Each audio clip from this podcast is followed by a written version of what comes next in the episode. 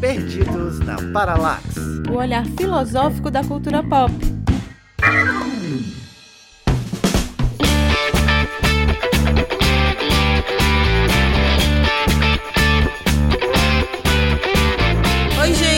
Sou a Débora Fofano. O amor é um precipício. A gente se joga nele e torce para o chão nunca chegar. Inspirada aqui na Débora Fala Bela, no seu papel de Lisbela. Olá, meu povo. Aqui é a Mano Bezerra. Tava pensando aqui, não tem pra lampião não, viu? Dois homens que a gente deve temer nesse sertão é Antônio das Mortes e Lunga. Eita. E Maria Bonita. É, tudo bem que eu falei homens, né? Ok, ok, ok. A Débora sempre trazendo feminismo. Obrigada, Débora. Obrigada, obrigada. Fala galera, meu nome é Manuel Messias, mas durante esse episódio pode me chamar de Lunga. Eita, então é pra temer esse homem aí, ó. Tá aí, esse aí que é perigoso. É. Aqui é a Lunga. Oi, gente, eu sou a Ana Luísa Rios. E olha, tenha quem diga que fazer cinema não dá futuro, mas eu garanto que dá um passado, porque é muita história para contar. Eita, filosofou, viu? Mas foi bonito. Gente, estamos aqui hoje para falar do cinema nordestino, fazer um passeio e falar de tudo quanto é povoa essa cena tão impactante de um Nordeste que chega pra gente aí se reinventando no cinema baiano, cinema pernambucano, o cinema cearense e muito mais. Então se liga.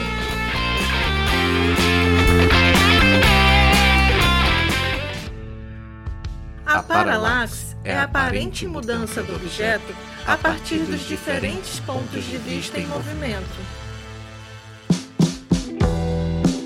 E aí, né, nada melhor do que trazer uma pessoa que possa também falar com a gente sobre isso. E a gente convidou a Ana Luísa Rios, que é atriz, escritora, pesquisadora, uma artista completa, né, pode-se dizer tá aqui com a gente para falar um pouco sobre cinema nordestino, né? Que a gente pode pensar de duas maneiras, assim, né? O cinema que é feito no Nordeste, o cinema com temática nordestina, né? E aí, Ana Luísa, fala aí pra gente quem é você na fila do pão. Na fila da pipoca.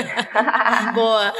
Oi, gente, eu sou Ana Luísa Rios, eu sou isso tudo aí, que a Manu já falou, sou atriz, sou pesquisadora, sou escritora, estou me aventurando também como roteirista, mais recentemente, tem sido muito legal esse aprendizado novo, esse esse novo desafio. sou formada em artes cênicas, em teatro, e fiz mestrado em artes estudando também teatro e agora estou pensando em escrever um projetinho novo de pesquisa a partir das relações entre literatura e cinema. Desenvolvo também pesquisa sobre relação entre corpo e escrita, sobre escrita de processos de artistas mulheres e estou desenvolvendo também algumas oficinas aí de atuação para o cinema. Isso que a Ana Luísa falou é muito massa porque o cinema, na verdade, né, aparece como uma expressão muito significativa das relações cotidianas e até mesmo constrói, né, relações cotidianos, constrói formas de compreensão do mundo, mas é porque eu acho que recentemente, né, acho principalmente depois de um certo corte, porque eu sempre tive uma tendência a ver, né, quem tá mais ligado à cultura pop, olhar pro cinema novo, que trouxe de volta a temática nordestina ali nos anos 70, como um cinema que ficou cult. Então, assim, não, não é uma coisa que chega na galera que vai assistir em grande massa, até nem tem espaço em salas de cinema, que é um problema no Brasil, né, como é que os nossos filmes menores chegam nas salas salas menores que eu digo de orçamento menor, né? Chegam em salas de cinema, aí vem um corte que parece que dá uma mexida nisso, né? Eu sei que tem outros cortes menores, mas Bacurau, Kleber Mendonça deu uma cutucada nessa coisa de pensar que é possível fazer um cinema de gênero nordestino que não fique abaixo de nenhum outro cinema de gênero, de nenhum outro filme de autor que é produzido no Brasil ou no mundo. Pelo menos eu tenho essa sensação, né? Pensando assim, né? O que é que faz o cinema nordestino, né? Quais são as características, né? O que é que tá presente nesse cinema? Cinema. E aí, sempre quando eu vejo cinema nordestino, me passa duas coisas assim. Ele suscita muito essa questão de uma resistência, né? Devido à precariedade mesmo do que envolve o fazer a realização dos filmes, mas também esse aspecto muito da reflexão, porque ele faz com que a gente pense muito ao sair dos filmes. E isso já desde a década de 60, né, pra agora, né? Porque acho que quando a gente tá vivendo ali a ditadura, mesmo, principalmente na década de 80, foi horrível pro cinema como um todo. Em 90 a gente vai ter uma boa retomada aí no cinema, né, com leis do audiovisual e tudo. E aí a gente vai ter uma explosão nos últimos 15 anos, eu posso ser bem enfática nesse tempo, assim, do cinema nordestino mesmo, né? Desse cinema produzido por realizadores, por atores, por roteiristas nordestinos que estão aí trazendo essas temáticas que não deixam de estar visíveis, né? Que são símbolos do Nordeste, né? Que a gente percebe desde lá do cinema novo, como a fome, a seca, a pobreza, né? A questão da religiosidade, enfim, em aspectos, né, que a gente pode perceber. E é isso que eu vejo como algo assim que nos interessa aqui pro podcast, porque é um cinema que ele traz a temática social muito forte, o cinema nordestino tá sempre tocando nessa temática social, nos problemas da fome, da miséria, não por querer dizer que essa é a característica do Nordeste, mas isso é algo que atravessa o Brasil e a gente pode problematizar isso de uma forma diferente, porque nós temos uma estética diferente aqui no Ceará. Nós, eu sou muito cara de pau porque eu não sou cearense, gente. me adotem, me adotem.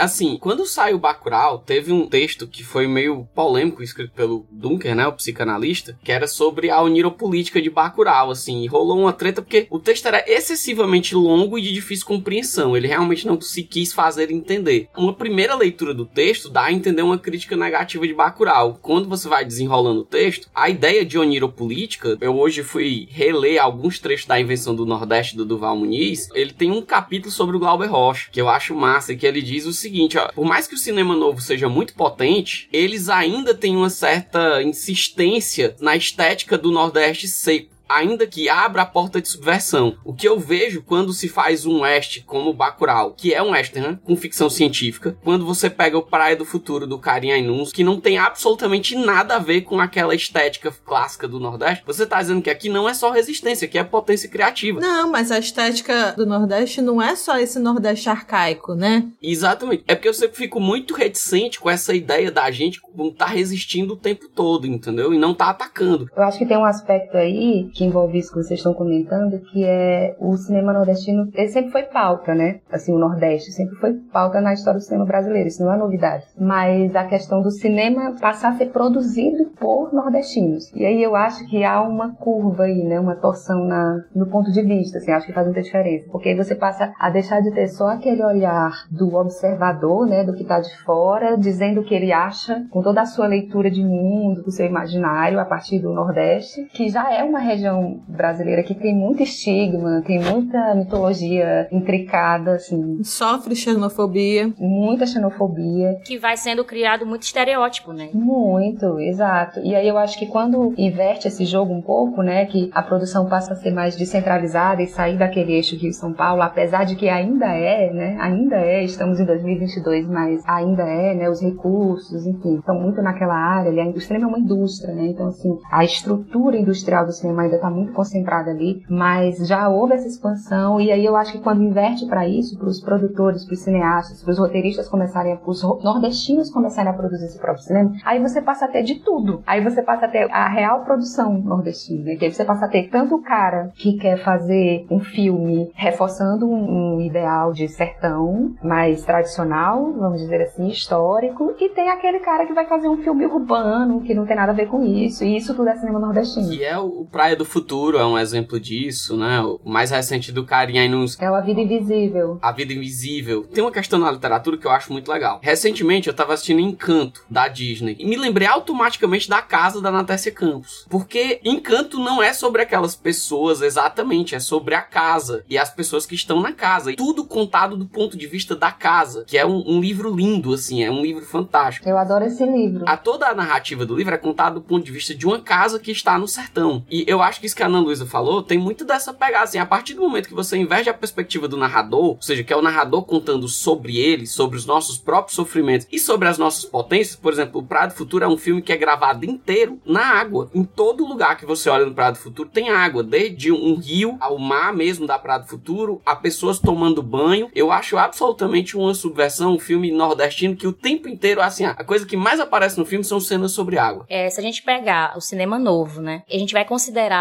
a trilogia do Sertão. E é o que é interessante na trilogia do Sertão, né? São três filmes, que é Vidas Secas, Deus e o Diabo na Terra do Sol e Os Fuzis, e só um é produzido por um nordestino, que é o Glauber. Então é essa pegada do que a Ana Luísa coloca, né? E como eu disse no começo, a gente tem que ver, quando a gente fala de cinema nordestino, é o cinema produzido no Nordeste, feito por nordestinos, e pensar também que no Brasil tem muito essa visão do nordestino no cinema, que aí são os nossos símbolos que eles pegam, né, e colocam. E aí é interessante só por curiosidade, né? O primeiro primeiro filme brasileiro que ganhou, né, o Festival de Cannes, era chamado Cangaceiro. Olha o nome do filme, né? E aí tem toda uma menção que claramente é do sertão, né? Na verdade foi feito pelo estúdio Vera Cruz e era de Lima Barreto. Então assim, não é produzido pelos nordestinos em si, mas é um filme que fala dessa temática. Agora, quando a gente se coloca, né, e volta para a produção mesmo de dentro, né, feito aqui, a gente vai tendo coisas riquíssimas. E aí eu só queria já deixar aqui pro pessoal que quer entender mais do cinema novo e esse contexto do Brasil, a gente tem um outro episódio do podcast que foi com a Manu falando só sobre cinema brasileiro. Assim, entendendo assim mais nesse geralzão. Então vocês vão lá, escuta esse. Verdade. Que lá a gente fala de trapalhões e companhia e fala de coisas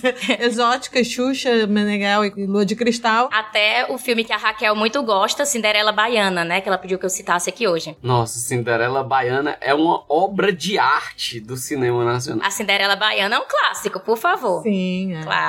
Revelou Lázaro Ramos, né?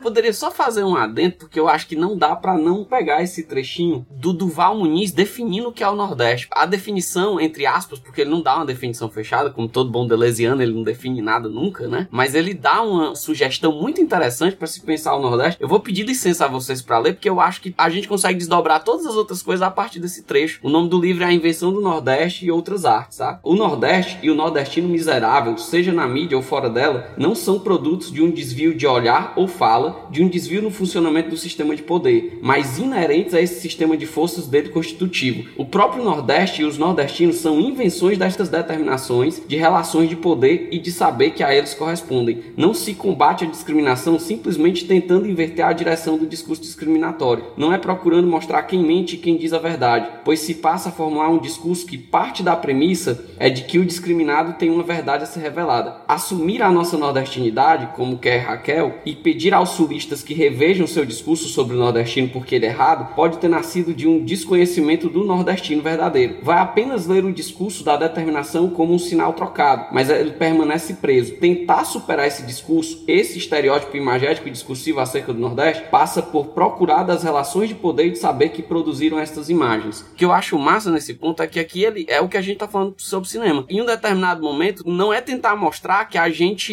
não é isso, não é dizer que a gente não é isso, é fazer do nosso jeito. Aí eu vou voltar pro Bacurau, acho que é o que tá mais recente na cabeça de quem vai escutar, é de repente você tem um filme ali que é um filme com vários subgêneros de cinema. Você tem o west, você tem ficção científica, você tem o, drama do cinema novo, que é o drama da seca, porque em algum momento aparece essa questão da lida com a água. Eu acho que tem muito isso. A partir do momento que o Nordeste passa a produzir seu próprio cinema, essa coisa de não, não é sobre dizer que eles estão errados sobre nós. Eles que eu digo, essa dicotomia entre Norte e Sul, né? Entre Nordeste e Sudeste. Não é dizer que estão errados sobre o que é produzido aqui no Nordeste. É muito mais, em vez de entrar num discurso negativo, dizer o, que não é, mas de dizer o que, que a gente é. E das várias perspectivas de, do que a gente é. Porque são muitas, né? São desde a selva de pedra das grandes cidades, como Recife e Fortaleza, até os sertões dos Inhamuns, que é onde eu trabalho, assim, os Crateús lá, que você vai ter uma rua inteira que é cigana, uma comunidade cigana urbana, que chamam lá de aldeia urbana, tem uma rua inteira de Crateús, que é uma grande comunidade indígena, e eles intitulam aldeia urbana. Então, assim, é o Nordeste que tem indígena, que às vezes fica aprisionado na cultura do Norte. Ou seja, a gente tem muita coisa para falar sobre a gente em cima disso, né? Mas eu acho que o cinema nordestino, nesse ponto, ele cria esse diferencial que é a sua própria identidade exatamente por se afirmar. Exatamente. Né? Então, esse deslocamento que foi promovido desse eixo Rio-São Paulo, que se impõe agora como lugar de resistência, que é o cinema produzido aqui no Nordeste, só se impõe a partir dessa referência, Manel, desse reconhecimento, desse, agora a palavrinha da moda, desse empoderamento,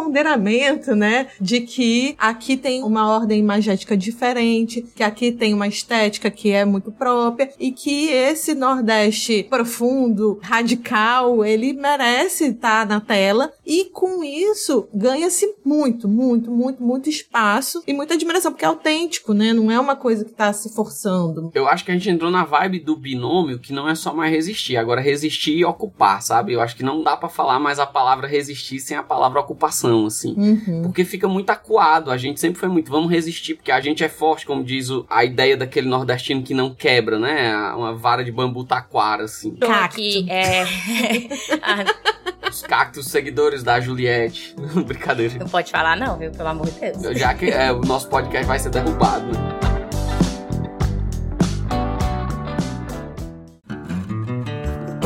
Manel coloca essa questão de que o resistir hoje é ocupar. Isso não é de agora, a gente vê isso muito no cinema nordestino de agora, mas isso já vem, ó, de alguns movimentos lá de trás. Porque o ciclo baiano, que vai ser várias produções que acontecem entre o final da década de 50 e início da década de 60, ele traz a Bahia, os locais da Bahia, Feira de Santana, Salvador, Monte Santo, Milagres. Então eles queriam mostrar mesmo a cultura, queriam mesmo fazer reflexões sociais, né, sobre os personagens que eles traziam ali com aquele cenário. Então já tinha essa ideia de vamos colocar na tela, né, nossa cidade, nossa cultura, nossa história, nosso povo, né? E aí isso ficou muito forte em consequência e o ciclo baiano, Débora, acho que vem isso, ele vem com esse impulsionamento pro cinema novo, né? Porque o próprio Galber Rocha faz parte do ciclo baiano, da Escola Baiana de Cinema, e ele é uma das maiores referências do cinema novo, né? E aí a gente menciona muito essa questão de por que, que o Nordeste é atrativo, porque por mais que não se fazia ainda tantas coisas, o próprio nordestino, em questão do roteiro, da direção, mas sempre lá fora se olhava muito para esse nosso cenário, pela estética, essa questão do semiárido, como a Débora colocou, é muito autêntico. Então é você chegar com a câmera, você já tinha um cenário pronto é lindo, né? E dentro disso também, Manu, tem uma coisa que é o cinema ele é audiovisual, né? Então ele é imagem. Então a linguagem cinematográfica, assim, por si só, pela sua natureza, ela é muito imediata no reconhecimento identitário, vamos dizer assim. Né? Você vê ali uma paisagem na sua frente, né? Porque na literatura você vai ler, você vai ouvir descrições paisagísticas, descrições imagéticas, descrições de personagens. Mas o cinema é uma imagem que está sendo dada ali para você. Então, se a gente fechar os os olhos aqui, quantas imagens a gente já não viu de sertão, né? Se eu dissesse assim, gente, fecha os olhos e sertão, o que é para você? Cada um vai dizer uma coisa aqui, pode ser que essas imagens se misturem, que a gente diga coisas parecidas, né? Então eu acho que tem um imaginário realmente aí mesmo, até do radical da palavra imagem também, que é muito forte. Assim. Então, por exemplo, quando você cita a Bahia, né? A Bahia, ela é um cartão postal do Brasil, assim como o Rio de Janeiro, assim como a gente tem vários outros estados, assim, porque o Nordeste ele tem esse paradoxo, né? Ao mesmo tempo que ele é visto como uma região sofrida, excluída, discriminada, ele é uma região também das praias. As férias. Eu moro onde você passa as férias, né? Exatamente. Muito visada. É muito maluco, né? Porque assim, é o paraíso e é miserável ao mesmo tempo. É a abundância e a escassez, né? E a gente tá no meio disso. E essas duas visões, tanto de uma abundância como de uma escassez, são visões construídas historicamente. Não é natural do Nordeste. O Nordeste naturalmente, né? Porque é muito complicado a gente dizer que uma coisa é natural, né? Então o Nordeste naturalmente não não é um paraíso para turistas, né, tropical, litoral, e nem é esse lugar sofrido também miserável. Isso tudo é construído, né, historicamente. Uhum. É construído socialmente, culturalmente. E até esse sofrimento que muitas vezes quem vem de fora enxerga no Nordeste, se você anda pelo interior e convive e se joga e vive, aí você olha, isso aqui não é um sofrimento desse olhar extraterrestre mesmo, né? É sofrimento auto-imputado, né? Assim, foi imputado essa expressão de sofrimento. Assim. É, porque as pessoas podem viver de maneira simples, ok, mas aquilo não está implicado num sofrimento. É isso que eu quero dizer. Porque ali tem muita potência, tem muita criação, as pessoas estão ali fazendo a sua lida com muita autenticidade, né? É muito rico você conviver com essa cultura, né? E eu acho que o Manel tá convivendo isso no local onde ele dá aula. Eu tô vivendo isso muito mais forte. Saí de uma capital, né? E tô numa região que eu convivo muito mais, onde eu olho é um cenário, é um imaginário, como a Anuzi coloca. Eu vou, às vezes, andar com o pessoal aqui, eu tô diante, assim, de paisagens incríveis, né? É impressionante, né? Não tem como não querer filmar, não tem como pegar essas imagens e querer retratar. E aí, aonde que tá esse sofrimento? Que sofrimento é esse, né? Eu acho que o que é o problema maior é a falta de investimento que se tem no Nordeste, que se tem nas produções audiovisuais, né? Sim, com certeza. De um todo no Brasil, que a cultura tá cada vez mais suprimida ali, né? Sufocada, principalmente agora. E principalmente principalmente as produções, né? A gente não tem mais editais como tinha, então políticas públicas faltam, né? Lei de incentivo, né? Não tem. Isso, não tem. Foi quando o Cinema Novo Pernambuco, né? Que eu chamo de Cinema Novo, que ele tem muito essa pegada do Cinema Novo lá da década de 60, o Cinema Novo Pernambuco, né? Traz muitas questões políticas. Eles voltam, né? Eles ressurgem com a lei do audiovisual que tava ali se fincando em 2014. Mas aí depois, né? Vem esses governos aí, por aí, que estão por aí, e acabam de vez, né? Aí o Nordeste, obviamente, tem esse olhar do sofrimento. Tudo mamado Por aí. Esse olhar do sofrimento vem muito daí, dessa falta, porque não há um investimento na região, há muito mais o olhar estereotipado que se construiu. Ah, é porque lá não tem, como a Ana coloca, é uma escassez, não tem nada, não vamos investir. Não é assim. Aí vem a nossa força, vem essa questão da criação que é muito forte. Então imagina se a gente tivesse, né, uma região de investimento, uma região com um olhar mais forte no sentido mesmo de poder aquisitivo, porque se houvesse investimento, porque a gente sabe como a Ana coloca, o cinema é uma indústria. Ele precisa da reprodução, ele precisa da divulgação, ele precisa de subsídios para criação também. Então se não tem, aí fica produzindo aquele cinema que fica, ah, é o da força, é o da resistência. Gente, é lindo a gente colocar, mas não precisava ser tão doloroso. Poderia ser um cinema forte, né? Só por ser. É isso que eu acho, assim. É perigoso romantizar a precarização, sabe? A precariedade. É isso que eu tô falando. Isso. Rola uma parada da romantização, né, Ana Luísa? Da precariedade. Assim, vocês que trabalham com audiovisual aqui diretamente, né? Porque É, total. ninguém escapa do audiovisual, mas trabalhar, ver os bastidores é outro mundo, né? Estar do lado de lá, assim. E a galera, não, mas a galera fez, sei lá, o Cabeça de Negro, que a Ana Luísa participou. Ah, é um filme que tem um orçamento baixíssimo,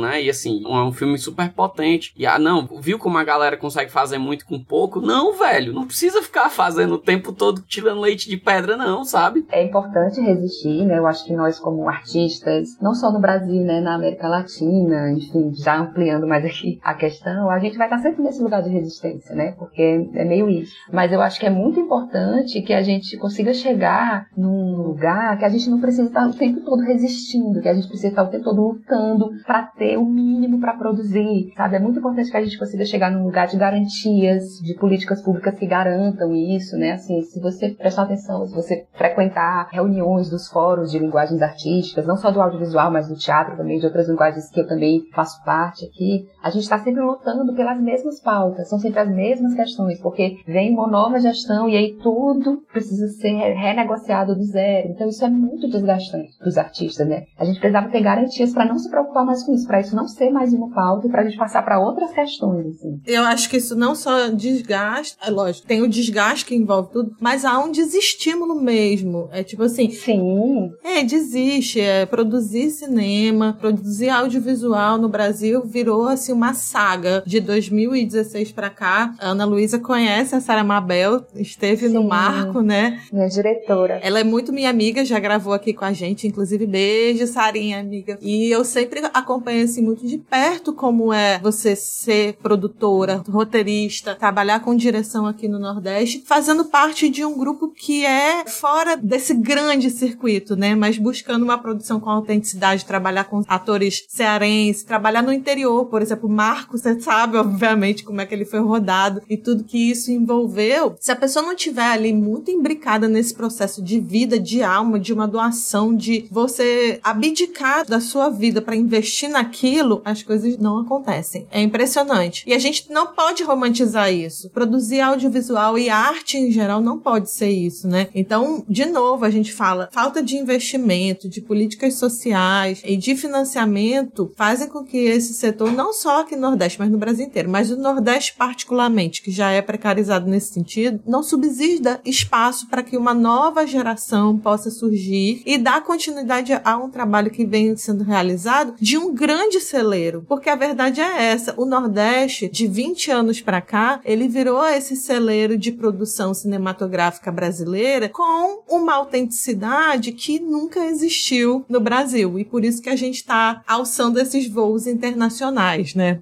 Falo mesmo, o resto do Brasil que lute.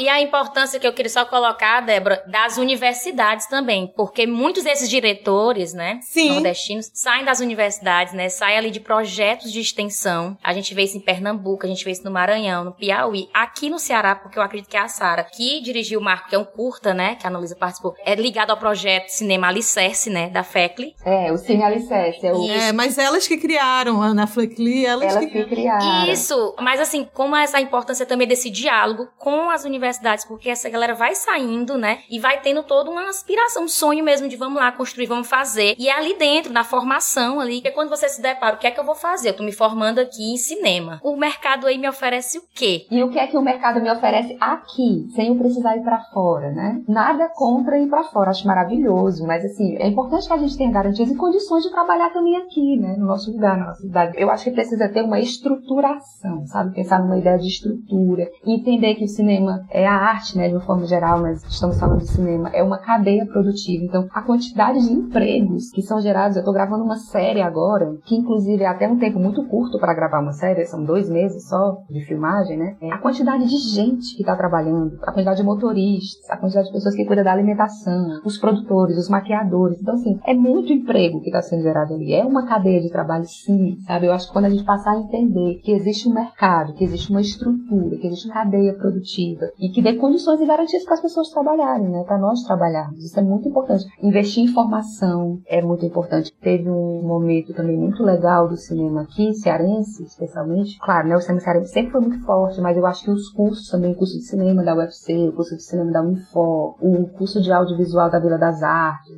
os CUCAS, que oferecem também formações mais curtas, cursos livres de audiovisual, o CCBJ, o Centro Cultural do Bom Jardim. Então, todos esses espaços, né, por trás cima das artes, que investem é, em formação, isso também é muito importante. Mas é importante também que essa formação esteja ligada numa perspectiva de mercado de trabalho. Senão você se forma, você tem um certificado e não sabe o que fazer com aquilo, né? Então é importante que a gente estruture isso e que essas políticas públicas, culturais, elas não sejam também só políticas de gestão, só editais que de vez em quando vêm pra gente produzir um filme e depois não sabe o que fazer com o filme. Ah, filmei, tô com um filme aqui, e agora, né? O que é que eu vou fazer com o meu filme? Só vou conseguir distribuir o meu filme daqui a cinco anos, porque essa é um pouco a realidade do cinema, né? Assim, vocês têm um entendimento de como é que funciona a indústria, assim, como é que essas políticas podem ser pensadas para isso também, né? Aí me remeteu a questão lá na Bahia de novo, o bando de teatro do Olodum, né? Porque eles começam em 1990, a partir de uma parceria ali, né, do Márcio Meirelles com o grupo cultural do Olodum e tal. E é, foi uma fábrica depois de atores, né? Dos maiores que a gente tem hoje, né? Inclusive, assim. Poderia ter muito mais, né? Porque ali tem grandes atores que não saíram. E a ideia, como a Annalise fala, não é só sair. Mas, claro, quando se ganha visibilidade, porque infelizmente a gente tá no mercado da indústria cultural, aí eu digo que esse programa toda vez fala de Adorno, mas a gente tem que falar.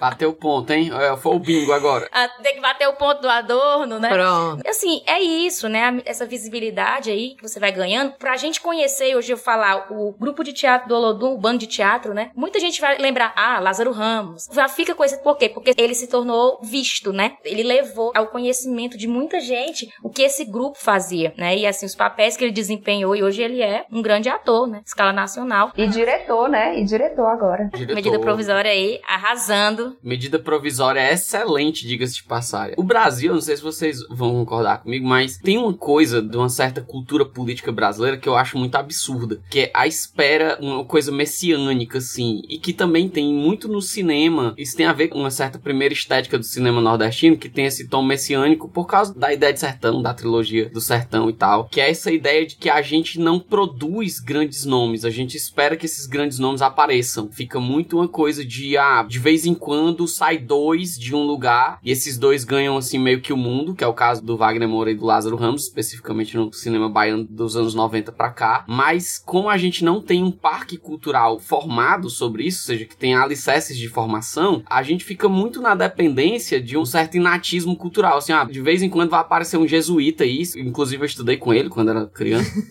Vai de vez em quando vai aparecer uma figura dessa aí que destoa dos outros. Mas, assim, precisa realmente ficar na expectativa de aparecer um Lázaro Ramos, um Wagner Moura. Um jesuíta, né? Eles poderiam ser formados aos montes, né? E não você ficar na dependência de uma figura que destoe das outras, entre aspas, por vários fatores, que a gente sabe que não é só talento. Tem muitos e muitos outros fatores que causam esse destoo, né? Tem uma coisa que ver com isso que você tá falando, Emanuel, que é esse mito, que não é um mito, na verdade é bem real, mas que é essa coisa do ser descoberto. Humber. É muito engraçado isso, principalmente com relação ao trabalho dos atores. Diretores também, assim, mas os atores que estão muito expostos, né, que tem um trabalho de exposição maior, tem essa coisa do, ai, eu preciso ser descoberto por algum produtor, geralmente é, é um produtor de São Paulo ou do Rio, então é, é o meu trabalho precisa chegar lá para eu ser visto, assim, né? Então tem essa coisa dos holofotes, da vitrine, e tem uma coisa muito interessante também, assim, que eu venho observando já há um tempo com relação a produções, é, não necessariamente feitas aqui no Nordeste, mas que trazem personagens personagens que são nordestinos, que é, às vezes eles chamam atores de outros estados, né, para fazer personagens nordestinos. Nossa, o sotaque é angustiante. Mas aí eu, eu acho que é uma escolha artística de cada projeto, de cada, né? O próprio Piedade, a gente vê Cauan Raymond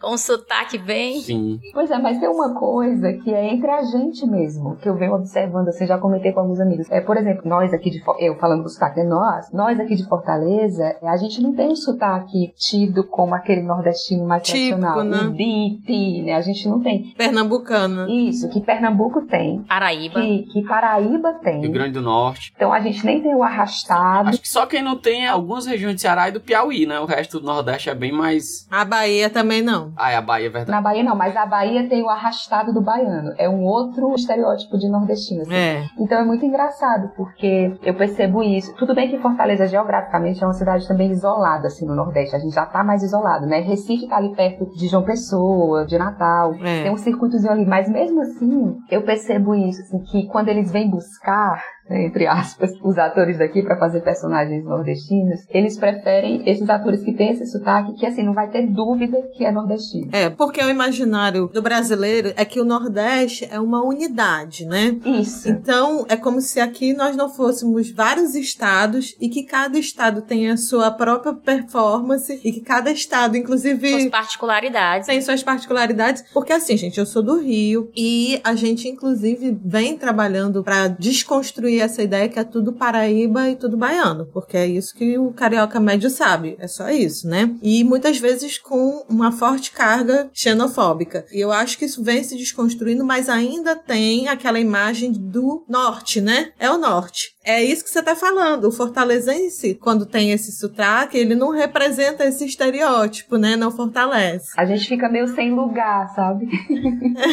Mas quando eu chego lá, hoje em dia, falando do jeito que eu falo aqui, que pra vocês, sem dúvida, também não é o sotaque de Fortaleza, eles também já não me reconhecem mais como uma pessoa com sotaque de lá. Eu também já sou de lugar nenhum. E eu acho que a função do ator, nesse caso, é conseguir servir ao seu papel, né? Se ele for nordestino, melhor ainda. Mas eu tava lembrando aqui do caso do próprio Matheus Nastergalli, que, que virou quase a cara do Nordeste. Ele é paulista, entendeu? E ele virou Total. E ele tem uma descendência de fora. Bélgica. Belga. É. Bel- O pai dele é belga. belga. E ele disse que tem uma característica do Nordeste, que ele, ele é a figura do Nordeste. Que, É. tipo, o estereótipo ele mesmo fala disso. É, Ele é pequeno e tem a cabeça grande, né?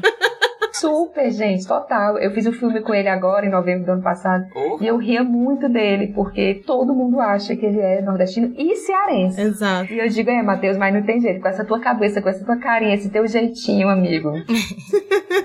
porque se você botar ele e o Gero Camilo do lado, você não sabe quem é o Matheus Nastergalli, quem é o Gero Camilo, né? É E verdade. muita gente confunde eles. Não, eles são nem parecidos, na verdade. Isso é o olhar viciado que a gente tem, né? Tanto que ele já fez vários filmes, né? Se a gente pegar ele quando é o Central do Brasil, que Fernando Montenegro tá chegando, né? Com a criança. Eles estão ali na Bahia, né? E aí ele faz o irmão. Ele já fez quase todos os filmes, assim, do Cláudio Assis. Muitos filmes do Cláudio Assis por várias regiões ali de Pernambuco, né? E ele só não foi convidado pra fazer a forma da água porque ele ia morar debaixo d'água. Total. O próprio Alto da Compadecida, né? O que é aqui na Paraíba, né? Foi feito aqui na Isso, Paraíba. e eu acho que o Alto da Compadecida é muito responsável, assim, por essa imagem ligada à identidade nordestina, assim, que deram pra ele, né? Porque, enfim, É. o João Grilo é um Um maravilhoso. Sim. maravilhoso. É um símbolo, né? Virou um símbolo mesmo. Se você pegar os dois filmes que têm distribuição nacional de maior potência sobre o Nordeste, Lisbela e Prisioneiro e o Alta Compadecida, os dois personagens principais Sim. não são nordestinos, né? Os dois Não. protagonistas que fazem os protagonistas nordestinos, Celton Mello, né? que é o Celton Mello, fez Lisbela por causa do sucesso de O Alto da Compadecida, né? Sim. que isso que a Ana Luísa falou, assim, essa escolha, eu acho que essa escolha artística, né, ela também diz muito sobre o nosso parque cultural do audiovisual aqui, né. Eu acho que tem esse mito que a, a Ana Luísa começou a falar, ela fala com muita propriedade, que é a ideia do pensar em ser descoberto, mas eu acho que também tem o problema de como o parque industrial, da indústria do audiovisual aqui, ele é pequeno, não que ele seja pequeno, mas ele é pequeno em relação ao do sul e do sudeste, ele provoca uma coisa que pra gente da saúde, aí, né, Ana Luísa, eu não sou da área da, eu sou da área da saúde. É professor, querido. Você é professor. É, também, né? Já disputa com isso há muito tempo, que é o problema da interiorização, que a gente não consegue interiorizar profissionais de saúde. Tem problemas com médicos no interior, tem problemas com psicólogos, tem problema com enfermeiras, psicólogas, com médicas, não chegam no interior. Então eles se formam, elas se formam para sair, elas se formam no interior muitas vezes para ir para capital. Aqui dá a sensação que o parque da indústria cultural de audiovisual é você se formar em audiovisual em, em um determinado lugar e voltar para um período em que você tinha que tentar a vida no sudeste. Essa impressão que eu tenho pode estar equivocada, mas é a sensação muito forte que eu tenho assim, que você se forma aqui, beleza, mas vai ter que ir pro sudeste tentar a vida, porque não tem um parque industrial bem firmado aqui. Acho que tem diminuído bastante, mas ainda acontece. Faz sentido que aconteça, realmente. Você tem uma visibilidade maior lá fora, você tem uma, uma produção né, maior, apesar de que a produção daqui cresceu muito. Por exemplo, essa indústria dos streams, né, assim, é o tempo todo série sendo produzida em São Paulo, no Rio, então assim, o volume de trabalho é muito grande. E a revolução digital, né, também, porque barateou mais, assim, pode-se dizer, a produção. Hoje em dia você filma com celular. Claro, a qualidade não é a mesma, mas assim, a revolução digital realmente, ela fez essa descentralização mesmo, né, de algum modo, dos recursos. Eu acho que tem esses dois aspectos que você tá falando, que os dois apontaram, né? Tem um cinema mais mainstream grande, que é esse que vai vir com esse olhar colonizado e o cara não vai conseguir descobrir nada além daquilo que ele quer ver, né? Já que a gente tá falando desse olhar da descoberta aí. E aí ele não vai descobrir mesmo, porque quem está ali para ser descoberto não tá para ser descoberto por esse cara, né? Não interessa essa descoberta. E aí também tem esse outro cinema que está sendo produzido, eu acho que é desse que nos interessa, esse que busca essa autenticidade, que não tá aí para produzir somente para essa indústria massificada. Claro que com isso a gente não tá querendo dizer que a gente não deseja receber pela essa produção, deseja sim, mas que seja uma produção autêntica e não massificadora, não essa cultura planificada que produz tudo dentro do mesmo estereótipo. E aí, como a gente tá falando de audiovisual, eu até trago assim uma conexão do que tá rolando em Instagram e até agora tem essa outra rede social que passa muita novelinha, vocês já viram que é o como é que é o nome? Que você ganha um dinheirinho quando bota um negócio lá? Já já eu lembro, peraí. Mas a questão é o seguinte: entra dentro de um estereótipo desse olhar do colonizado, e aqui a gente está chamando colonizado de quem está dentro desse padrão da indústria. E você tem que, inclusive, executar determinadas performances para chegar nesse mainstream, porque senão o público não reconhece. Olha para aquele filme e fala: ah, não, esse filme é estranho. Ai, não bateu comigo. Mas por quê? As pessoas também não foram educadas nessa forma estética para terem uma recepção desse cinema que é um produto diferenciado mesmo. Então, esse diálogo, ele tem que ser construído com a sociedade nesse sentido da educação. As pessoas têm que ser educadas para conseguir olhar esse cinema no reeducadas, eu. Reeducadas, né? Para conseguir absorver esse cinema com as suas características e não que esse cinema que está sendo produzido no Nordeste atenda à expectativa de uma produção capitalista para venda, para consumo, que coloca todo mundo com o mesmo filtro no Instagram, todo mundo com o seu narizinho brilhoso, fazendo todos os contornos do rosto, aquele padrão de beleza estereotipado que a gente já reconhece dentro desses determinados perfis e padrões, né? Mas aí é justamente um efeito da indústria cultural, né? Que é essa padronização do gosto, né? Isso. Porque aí as pessoas querem esse filme hollywoodiano, que é mais fácil de entender. Palatável, né? Porque tem o começo, meio e fim ali muito bem organizado. Você já sabe no começo como é que vai se dar toda a história, todo o processo. E aí, quando vem esse cinema que realmente te inquieta, te tira da zona de conforto, né? Te movimenta na cadeira, te faz pensar, que essa é a grande questão, ninguém quer mais pensar, né? E a gente tá vendo aí um projeto de educação que quer fazer que as pessoas não pensem, né? Isso é uma proposta que eu sempre busco nos meus estudos, que é a educação e o cinema, né? Alinhado, né? Então, quem me conhece sabe que eu trabalho com isso. Então, o tempo inteiro, a Débora falou de educação, eu falei de reeducação, porque a gente já foi educado a ver o começo, meio e fim, essa coisinha padronizada, essa questão aí todo mundo igual, nivelando e tal. E agora não, é uma reeducação, porque você trazer para uma sala de aula um filme, ou trazer para o cinema, né? Para todo mundo ver, é um filme que realmente inquieta, né? Que vai mobilizar sensações distintas do que a indústria quer promover, é difícil. E aí eu vou citar aqui logo o Cinema Novo Pernambucano. E eu vou citar o Kawaii, que é a rede social que eu tava querendo lembrar. Ah, é o Kawaii, é verdade. Kawaii, ah. Eu desconfiei que fosse Kawaii, mas eu sou péssima, achei melhor melhor não, não chutar. Achava que era TikTok ainda. Às vezes eu vejo terminar os vídeos e aparece Kawaii e eu achava que era a marca do celular. É uma rede social que a galera produz umas coisas de audiovisual muito loucas e coloca lá. E tem muita coisa que bomba. Tem gente que produz novelas, assim, que tem capítulos todos os dias e vai contando histórias, é sério. Uau! Isso é bom. Uhum. Pois tá aí que eu não sabia. Dá trabalho então, viu? Capítulo todo dia. Sim. Dá dinheiro, vamos lá, capitalista todos. Dá dinheiro, vamos atrás. Dá dinheiro.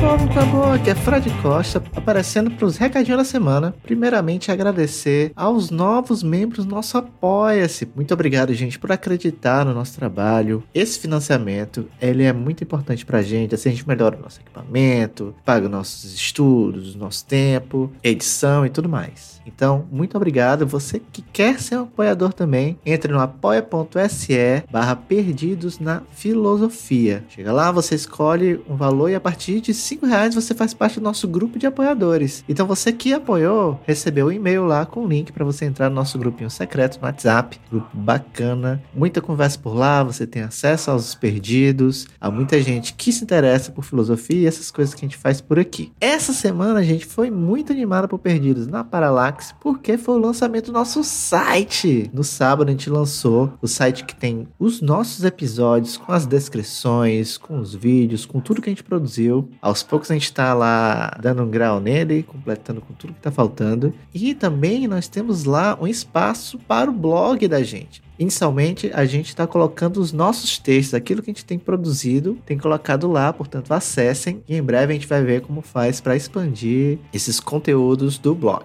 Então, acessem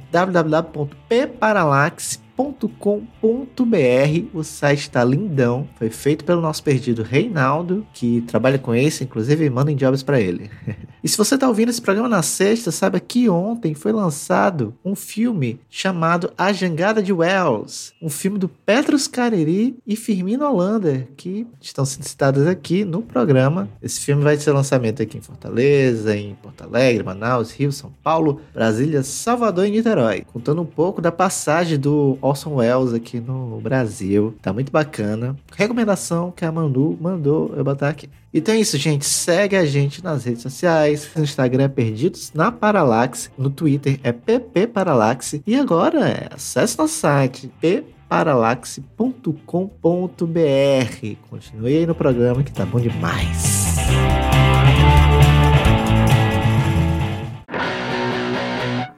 Deixa eu só puxar uma polêmica, porque eu concordo com tudo que vocês disseram. Mentira, concorda não. Concordo, eu acho que. Talvez, tá bom, concordo.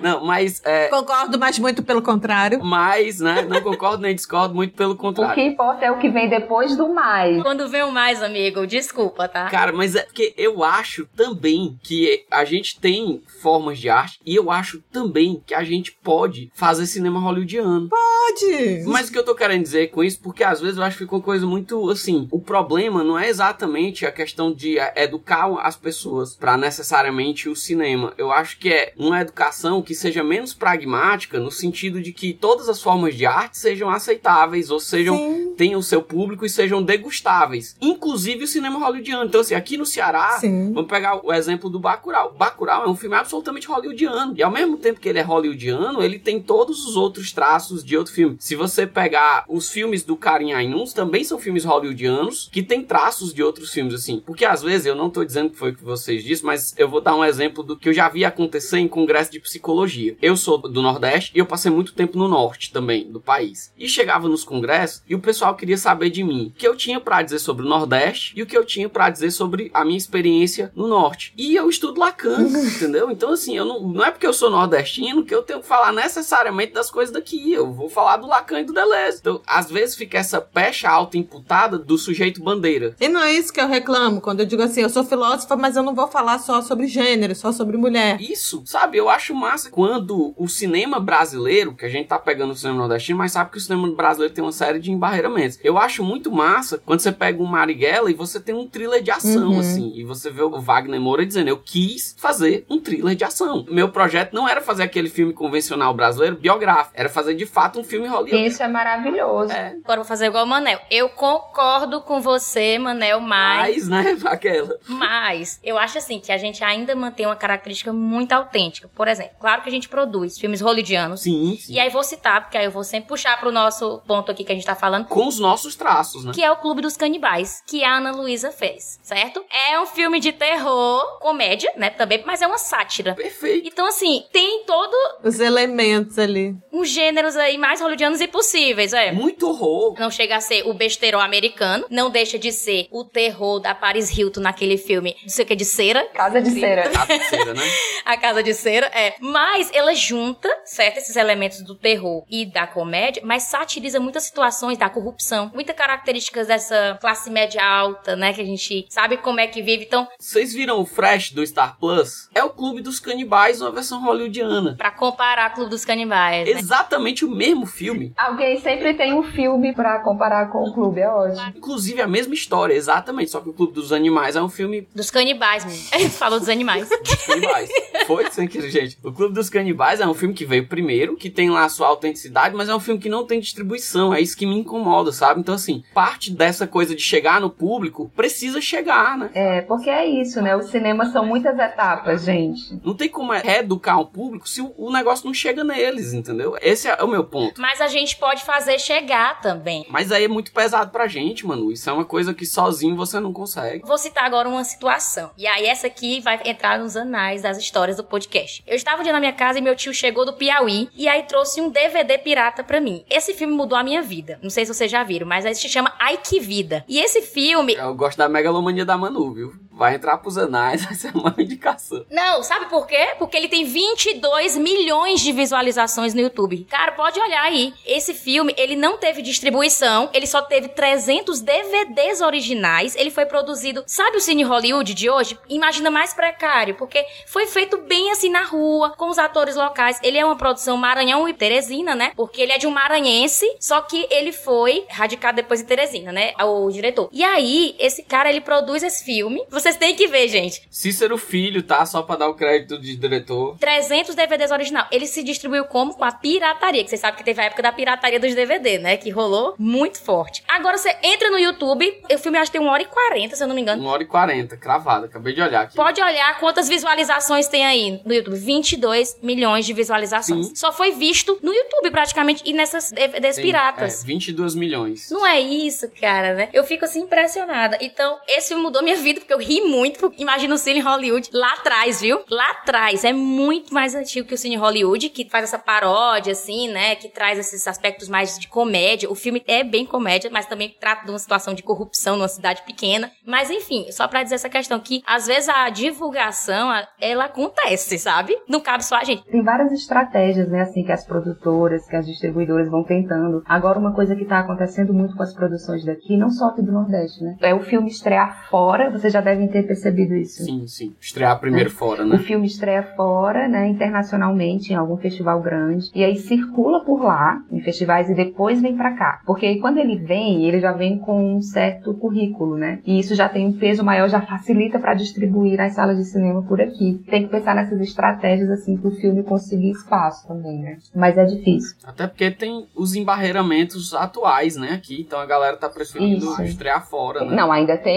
toda essa questão política hoje de que tá sendo enfrentamento mesmo, né? Dependendo do filme, tem uma questão de enfrentamento mesmo. A gente pode, assim, só pincelar alguns nomes, vocês querem, sobre o cinema baiano e o cinema pernambucano, pra ficar aí de dica pro pessoal. Voltando lá à questão do ciclo baiano, a gente vai ter grandes referências nacionais, né? Que é o Pagador de Promessa, Redenção, Barra Vento, enfim. E detalhe, nem todos são produzidos por baianos, né? Sim, tem. Mas faz parte do ciclo baiano, que é o que a gente tá comentando desde o início. E aí, eu lembrando da história do né? Dizendo que assim, eu moro onde você passa férias. Até Deus veio passar férias aqui, porque Deus é brasileiro, é, né? Deus é brasileiro.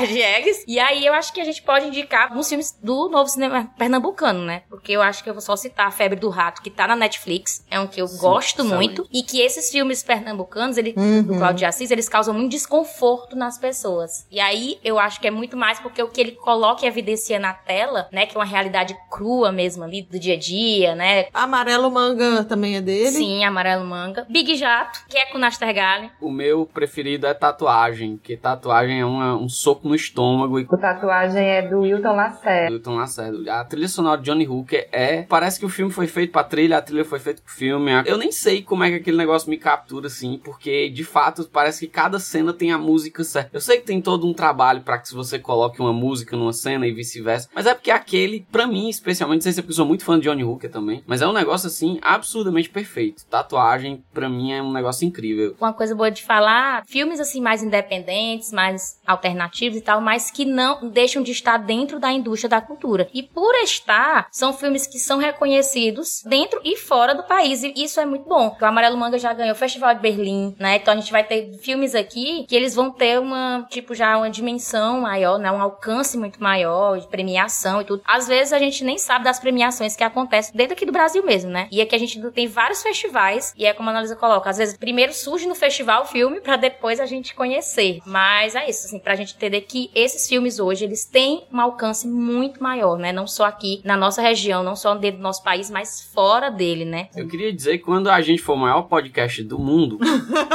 a Manu vai ser a curadora do setor de cinema. Obrigada. Ó, oh, e a Manu é que é megalomaníaca, viu? É.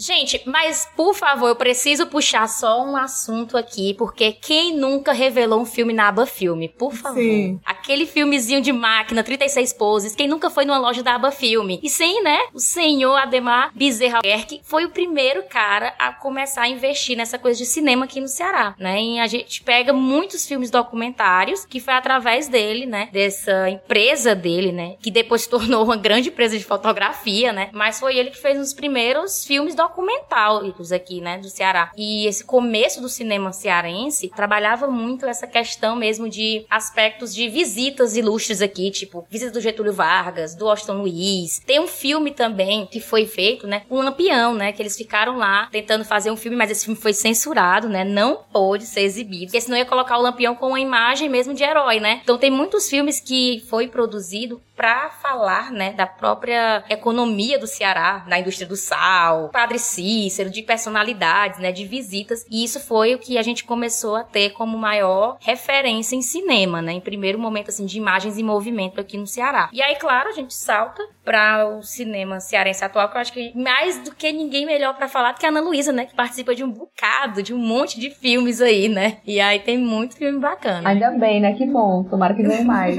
e aí tem o último Último Trago, né? Tu faz também ele, né, Luísa? Faço. O Último Trago estreou em 2016, da antiga Alumbramento, né? Que hoje se desmembrou em outras produtoras. Foi uma produtora muito importante aqui, né? Que teve, assim, uma vida longa, mais de 10 anos de produções. É um roteiro e direção do Pedro Diógenes, do Sprete do Ricardo Prete. E foi muito legal. O filme, inclusive, ganhou três prêmios no Festival de Brasília, o Cinema de Brasília. É, melhor atriz para Sânia de Lavô e melhor montagem para Clarissa Campo que faz a montagem do filme, e acho que melhor fotografia, o Ivo Lopes. Então foi um filme que teve uma recepção bem legal, nacionalmente falando, né? E o Petrus é um cara que tá no meu Instagram, fico tão feliz que eu sigo o Petrus lá, aquela bem louca, né? E ele produz muita coisa bacana, né? E aí eu tava vendo que acho que o próximo filme dele vai ser essa praia do fim do mundo, Esse né? já estreou. Já foi estreou. acabou de estrear. O próximo é o Mais Pesado é o Céu. Vai estrear no que vem. Que esse eu fiz. Esse eu fiz com o Matheus. Eu, eu tô só dando Google nas coisas aqui, vocês vão falando.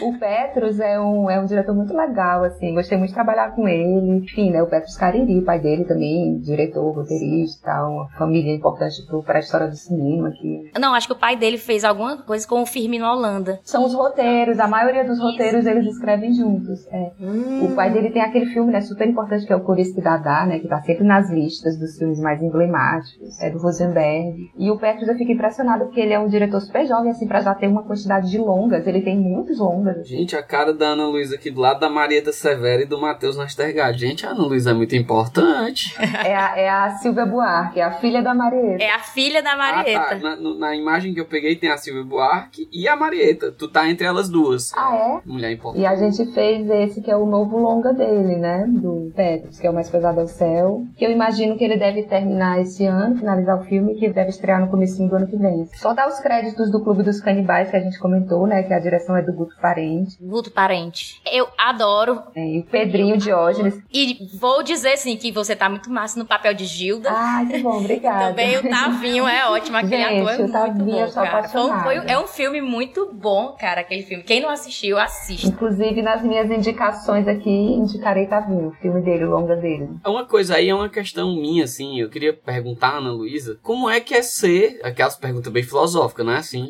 Como é que é ser uma atriz cearense, assim? Porque tem um contato mais próximo com o mundo da música, né? Então, assim, eu sempre fiquei, cara, ser músico no Ceará é muito difícil, né? Algumas pessoas aqui do podcast são músicos, né? Ou, ou tiveram experiências musicais. Eu, Fred, a Lia, a própria Manu tem umas coisas é, ligadas à música, né? DJ Manu, é. Esse podcast só não vira uma banda porque eu não toco nada, não posso ajudar. Você cozinha pra gente. Manu, que pai. Não, brincadeira.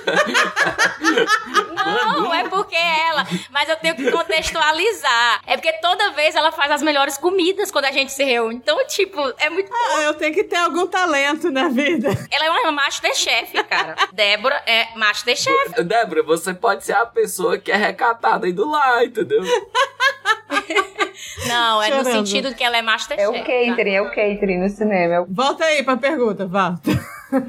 Como é que é ser, assim, artista, especificamente uma atriz no Ceará, assim? Qual os embarreiramentos? O que que você viu que mudou, assim? Porque deve ter mudado entre o período que você começou e agora, idas e vindas de governos, né? Olha, não é uma pergunta difícil, assim, que eu mesma me pergunto todos os dias, mas eu trabalho com teatro, com cinema e com literatura há mais de 15 anos, assim, faz um tempinho. E eu peguei, eu posso dizer que eu peguei algo, porque tem esses movimentos, né, tem essas gerações, tem essas rupturas, as coisas que vão sendo inovadas e tal. Eu acho que eu peguei algumas transições aí. Eu acho que a gente vive um momento muito, assim, ser atriz é uma coisa complicada no nosso país, né, assim, não é uma coisa fácil. Em termos de Brasil, é, especialmente hoje, nesse momento muito difícil, horrível que a gente está vivendo, que a cultura do país está vivendo, politicamente falando, né? E assim, aqui no Ceará é isso, assim, né? Eu tô dizendo, a gente vive um momento complicado, mas eu acho que ainda assim a gente está conseguindo produzir. Tem uma produção de séries, assim, muito grande sendo feitas. Eu tô, inclusive, gravando uma agora. Os cineastas cearenses, eles estão sendo muito reconhecidos, assim, nacionalmente, sabe? O cinema cearense Tu já disse essa série três vezes, diga logo qual o nome, pelo amor de Deus. é a Se a Veste Não, a série. Ah, Tem inclusive o Instagram, se, se quiserem seguir, que a galera fica postando lá bastidores, Ah, já tô olhando. bastidores da produção. E também tu fez Meninas do Benfica? Fiz Meninas do Benfica, que estreou esse Que ano. já tá rolando. Tá disponível na Globoplay. Então é isso, assim, uma produção de séries muito grande. Não só em termos de quantidade, assim, né? Mas a qualidade das produções, assim, os roteiros, os roteiristas são muito bons, os diretores. Eu acho que a gente consegue, mesmo com pouca estrutura, entregar produções muito boas, assim, sabe? Então eu sou muito, apesar de tudo, desse momento complicado, eu escolho ser otimista, assim, com relação à nossa produção, ao que a gente vive aqui hoje, sabe? Eu vejo com olhos de esperança, de força, principalmente, para que a gente consiga, né? Continuar produzindo. Melancolia esperançosa, né? Que a gente fala no, no podcast do Mark Fish. Que a potência criativa sempre esteja surgindo, né? E não desistir, né? Acho que é isso. Mas é isso, assim, aqui tem profissionais muito bons, assim, e independente do estilo que produz, assim, voltando lá para aquela polêmica que o Emanuel uhum. plantou, do, Filme hollywoodiano. eu acho que a palavra é muito diversidade também, assim, sabe? Eu acredito muito na em potência, pra mim a real potência é a diversidade, assim, então eu acho que tem que ter espaço para todo mundo, eu acho que as pessoas têm que ter acesso a essa diversidade, né? Assim, eu acho também que não cabe a nós selecionar o que é que as pessoas têm que ver ou não, o que é que é melhor de ver, o que é que é mais curto, o que é que é menos curto, o que é que é mais comercial, o que é que é menos comercial. Eu acho que as produções têm que ser feitas. Mas tem né? que estar disponível, né? tem que estar disponível. Exato. Eu acho que é tão importante um filme é, experimental, que está dentro de um circuito mais de filme de arte. Eu acho que ele é tão importante quanto um filme mais comercial, né? A gente vê os filmes do Alder Gomes, do Cine Hollywood, bate recordes de bilheterias, e, e, e são produções excelentes, assim, ele produz muito bem dentro do que ele faz. Ele é super importante também porque está sendo produzido hoje. Quase chorei de rir do Shaolin dos Sertões. E que agora ganhou uma dimensão, né? De ir pra Globo e fazer na série, né? Sim, e que acaba abrindo espaços também, sabe? Por uma certa visibilidade do que é feito aqui, assim. Eu acredito que uma coisa puxa a outra. E pra atores daqui, nossos, né? Sim. Porque a gente, eu vejo o meu amigo, o Haroldo Guimarães, tá lá, né? Gravando, fazendo e tal. Então é isso, tem que ter espaço, né? Abre muito espaço pra poder, a galera daqui poder trabalhar e mostrar realmente o potencial que tem. Isso é muito bacana. Sim, gente, o cinema no Ceará, ele tem grandes nomes, né? A gente tá falando aqui de vários, mas eu queria que a gente falasse particularmente dos filmes do Ceará que mais tocam vocês. Eu gostei muito de Greta, do Armando Praça, e do Fortaleza Hotel, que é um filme bem recente, né? Porque tem a- também a atriz sul-coreana, se eu não me engano. E é legal porque a gente tá tendo muita evidência do cinema coreano, né? E aí trazer pra Fortaleza, pro cenário de Fortaleza, né? Pra gente ver essa mistura, né? De fazer não só cinema do sertão, do semiárido, mas da cidade mesmo. né? Dessa visão da própria cidade, que eu acho muito bacana. Nossa cidade é muito bonita, né? Me tocou muito Fortaleza Hotel. E o Armando, né? O Armando é um, é um diretor, um roteirista também muito importante daqui, né? Cara, um filme que me toca muito, que eu inclusive já recomendo, já vou furar aqui a fila do Pode recomendar, recomendar. Que é o Inferninho. O Inferninho é maravilhoso, assim. Tá aí um bom... Não, eu só fui pros inferninhos, não? Tá bem louca, né? A experiência da Manu é prática, de residência, né, Manu?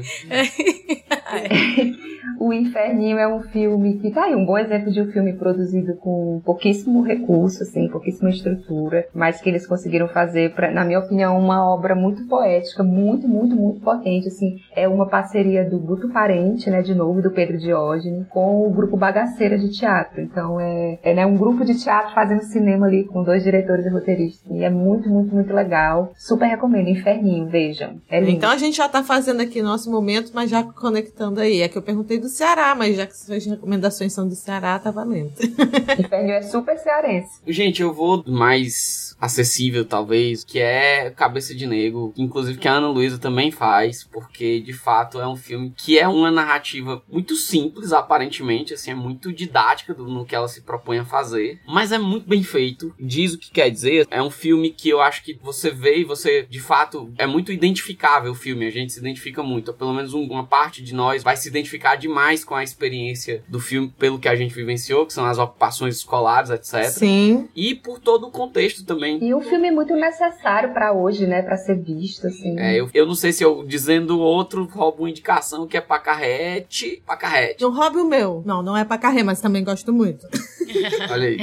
Ah, Pacarrete é maravilhoso. Não, gente, a lista é grande. Tem vários. Ainda bem, né? Ainda bem. A gente tá bem servido, né? Eu sou bem clichê, mas é porque é maravilhoso o céu de Sueli, né? Não tem como, gente. É, Do carinho, né? é do Carim. E eu acho que é um dos que tiveram mais repercussão, assim, dentro desse circuito. Mas mesmo assim, eu, eu, eu acho incrível, gente. É maravilhoso demais. É Vale maravilhoso. muito a pena. E assim, né? Fala de Iguatu, fala de coisas assim que tocam muito. E a história é divertida e ao mesmo tempo trágica. É tudo, gente.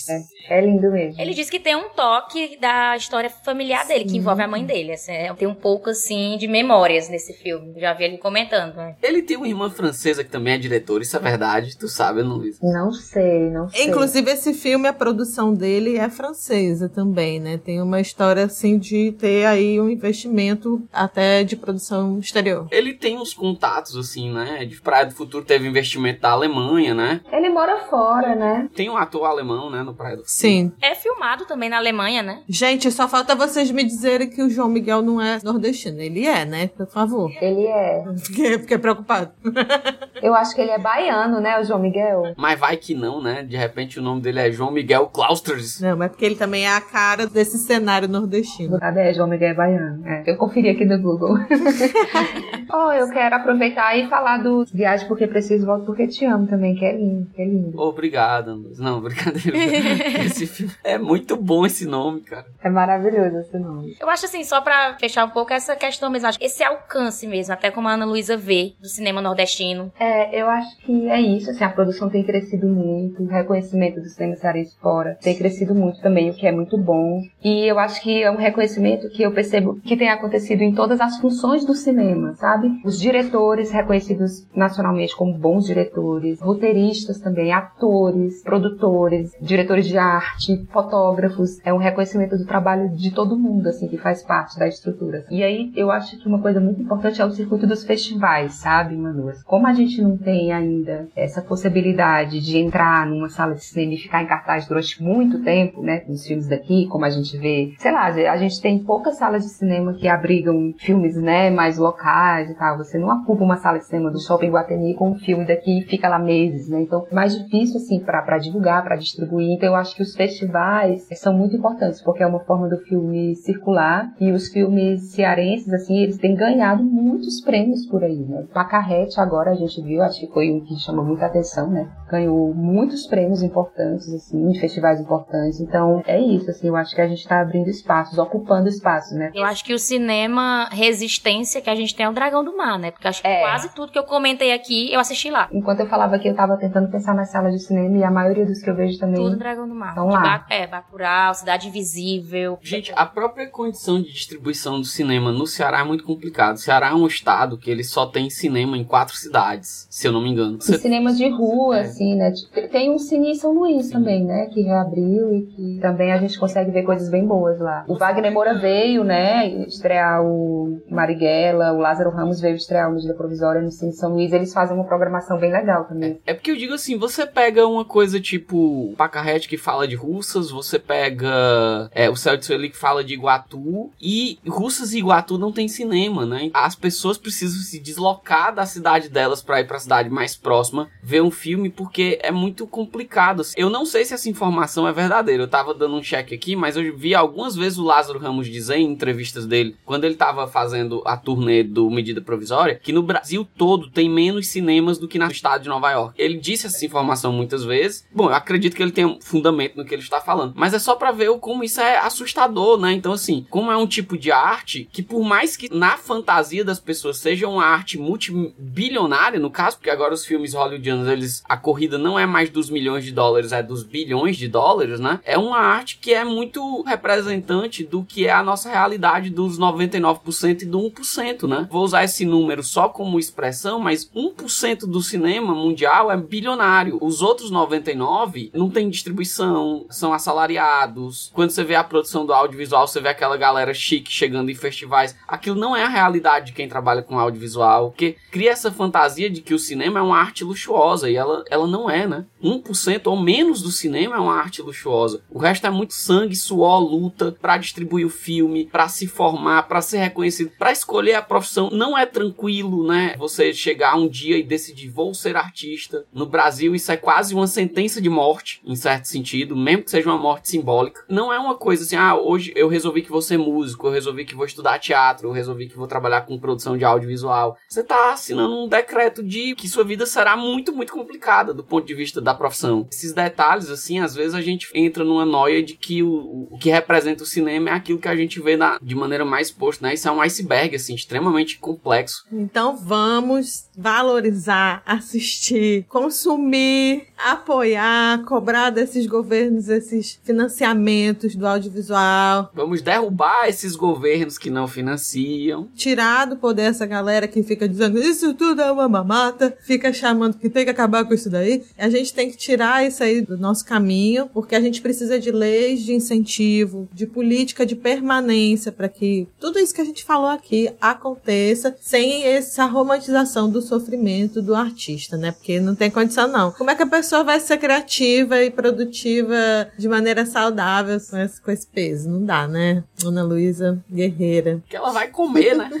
Coisa mais básica, como é que ela vai levar, botar a comida no prato? Que a gente possa valorizar mesmo a arte. E é trabalho, viu, gente? Que a gente possa valorizar a arte e não fazer uma arte de sofrimento, né? Fazer uma arte mesmo é de prazer, né? Eu acho que é isso que a gente tem que pensar. A questão mesmo do sofrimento, não. Acho que a gente tem que ter uma coisa prazerosa, né? Poder comemorar e dizer, ó, a gente fez isso aqui, foi muito massa, né? É, no pain, no gain é coisa de neoliberal. viu, Ai, não. E de crossfiteiro também. Ixi.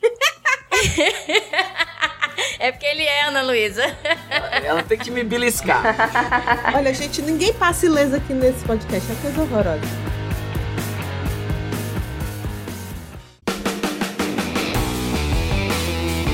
Cadê o Fred pra dizer, e pelo avançar da hora? Vamos para as nossas indicações. Já indicamos coisas ao longo de todo o episódio, mas a gente insiste nesse momento pra deixar aqui.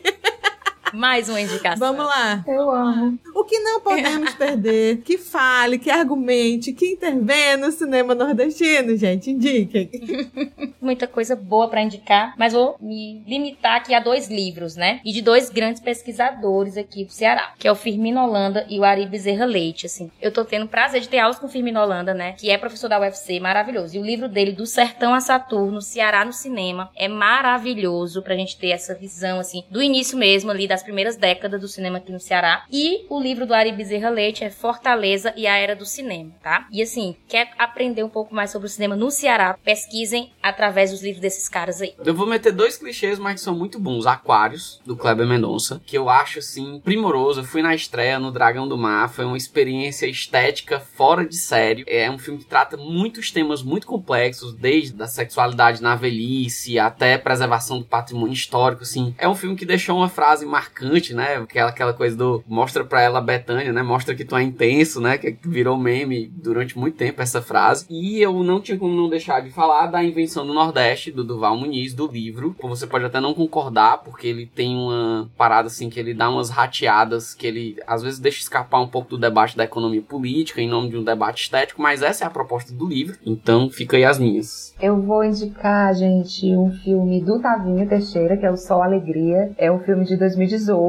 Ele tá como ator, roteirista, diretor. É um filme da Paraíba, né? Aí, mano, Tavinho é de uma pessoa. E o filme é maravilhoso, gente. Procurem, assistam. É incrível. É a história de uma família que quer provocar, promover uma revolução em plena ditadura militar no Brasil. O filme é muito, além de tudo, divertido e satírico. É muito, muito, muito bom, assim. Acho que é um filme fundamental para ser visto. E queria indicar para as pessoas lerem, já que a gente tá falando de Semana Nordestina, né? O Manifesto do Glauber Uma Estética da Fome, de 1965. Acho que é só dar um Google, tá em todo A lugar. gente vai deixar o link aqui já. Vou reforçar Inferninho, gente. Assistam Inferninho. A Manu, por exemplo, não vai assistir porque ela já, já vive, né? Ela tem experiência prática de inferninho. Não, já foi o tempo. Agora- Gente, eu gosto muito de road movie e aí vou indicar o cinema Aspirinas e Urubus. É um filme sobre filmes também, por o nome cinemas. E é bem legal porque envolve esse contexto do Brasil na guerra, né? Como é que é a relação de um alemão que tá aqui no Brasil nessa época de guerra e como é que foi essa galera que teve que se envolver nesse processo e como é que é tá pelo interior do Brasil, especialmente do Nordeste, numa época como essa. E com o João Miguel, né? Que a gente tava falando dele aqui. Que é baiano. É baiana, não é alemão. Não é alemão, mas. É, não, quem faz o personagem alemão é, é um ator. Não sei se é alemão ou não, enfim. Mas então é um filme que vale muito a pena por essa pegada de ser road movie e é uma produção incrível.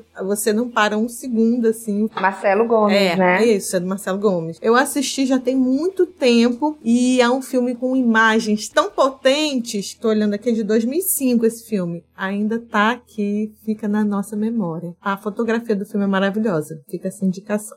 Então é isso, né, gente? Um programa e tanto, já falamos pra caramba. Então a gente vai se despedir com a Ana Luísa fazendo aí mais o seu nome do que já fez aqui. Faz teu nome, Ana Luísa. Primeiro eu quero agradecer o convite, valeu, adorei participar. Bom, os projetos aí futuros, é o filme, né, que eu já mencionei, do Petros, que é o Mais Pesado é o Céu, o novo longa dele, que vai estrear provavelmente no comecinho do ano que vem, então esperar um pouquinho. A série que eu tô fazendo dá pra acompanhar pelo Instagram, porque a galera fica postando lá os bastidores, é arroba se aveste não série. E tem o meu Instagram, que é atriz.analuisarios, Luísa com Z, que também eu tô sempre postando os projetos novos, atividades que eu tô fazendo. Obrigada. Ai, obrigada você de ter topado esse bate-papo, a gente ficou muito feliz.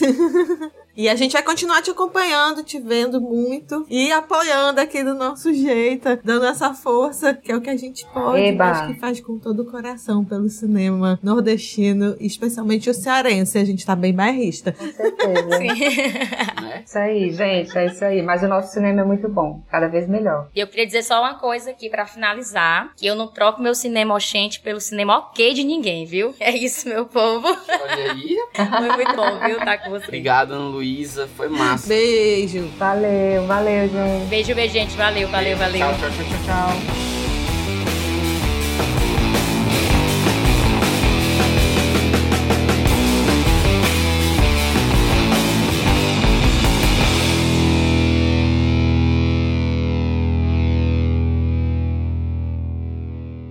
Ele sempre diz isso, Ana Luísa, que a gente vai ser o maior podcast do Muito mundo. bem, é isso mesmo. É isso mesmo, Emanuel. Tem que pensar alto, gente. Psicologia positiva. né? Que horror. Tem que jogar pro universo pra voltar. Olha aí, ó. Depois ele não gosta de coisas messiânicas. Oi. Não vê? Meu nome é Manuel Messias. Essa semana eu fiz 33 anos. Vocês querem o quê, gente? É meu último ano de vida.